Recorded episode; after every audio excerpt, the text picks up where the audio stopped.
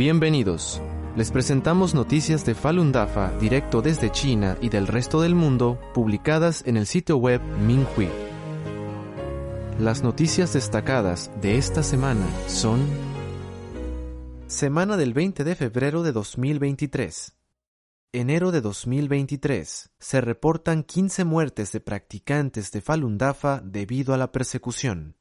15 muertes de practicantes de Falun Dafa fueron reportadas en enero de 2023, elevando el total de muertes confirmadas hasta el 31 de enero de 2023 a 4.905 desde el comienzo de la persecución en julio de 1999. Diez de las nuevas muertes notificadas ocurrieron entre julio y diciembre de 2022, mientras que el resto de los casos se produjeron en enero de 2023. Debido a la estricta censura informativa, los casos de persecución no siempre pueden denunciarse a tiempo, ni toda la información está fácilmente disponible. Los 15 practicantes, entre ellos seis mujeres, procedían de 10 provincias y municipios.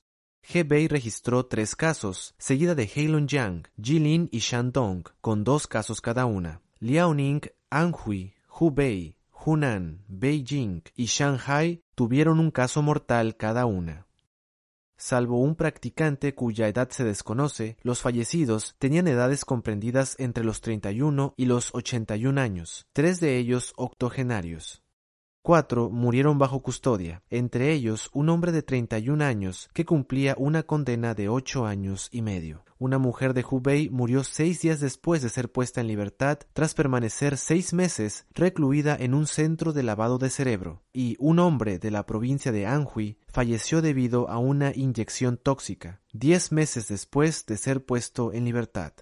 Entre los fallecidos había una madre de 51 años, que se sorprendió al descubrir que estaba embarazada después de una huelga de hambre de cinco meses tras su detención en 2017.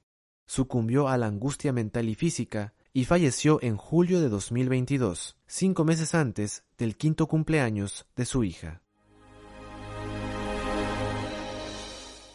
Virginia, Estados Unidos. Senadores estatales instan al presidente a abordar la persecución a Falun Dafa en China el senador Mark Pick y el senador Chapman Peterson de Virginia escribieron al presidente Joe Biden el 30 de enero pidiéndole que tome medidas contra la persecución a Falun Dafa en China.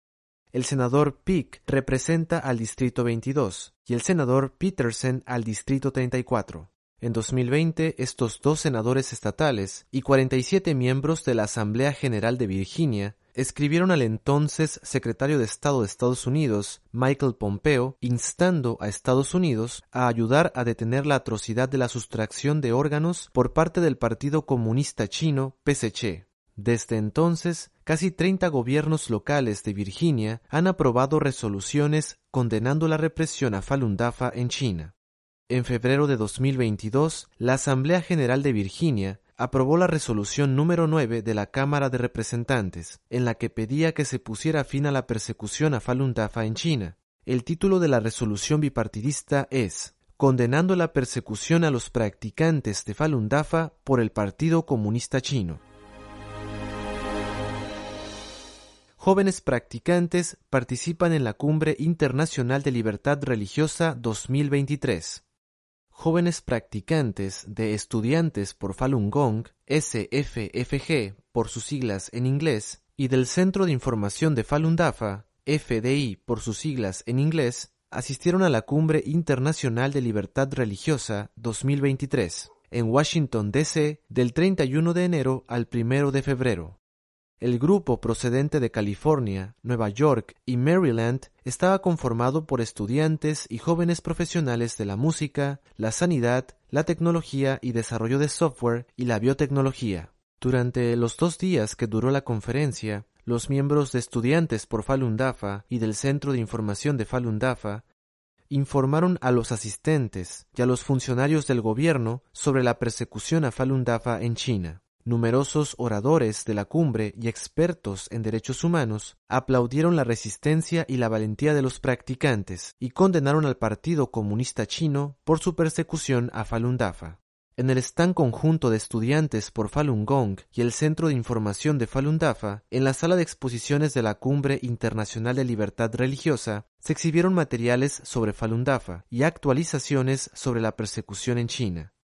Mucha gente se detuvo para saber qué es Falun Dafa, por qué el Partido Comunista Chino persigue esta práctica pacífica y cómo pueden ayudar. Enes Canter Friedon, jugador profesional de baloncesto, y activista de derechos humanos, se detuvo en el stand y habló con los practicantes. El señor Freedon ha sido muy franco sobre los abusos de los derechos humanos en China, incluidos los delitos de sustracción forzada de órganos. El señor Freedon dijo, Falun Gong, rezo por todos ustedes. Los practicantes del stand le regalaron un pequeño colgante de flor de loto con las palabras Falun Dafa es bueno y verdad benevolencia tolerancia el señor Freedon dio las gracias a los practicantes y les deseó éxito en su esfuerzo pacífico contra el PSC. Gracias por escuchar la radio Minhui. Para más información, incluyendo noticias sobre la persecución a practicantes inocentes de Falun Dafa en China y experiencias de cultivación de practicantes de todo el mundo, visite nuestra página web es.minhui.org.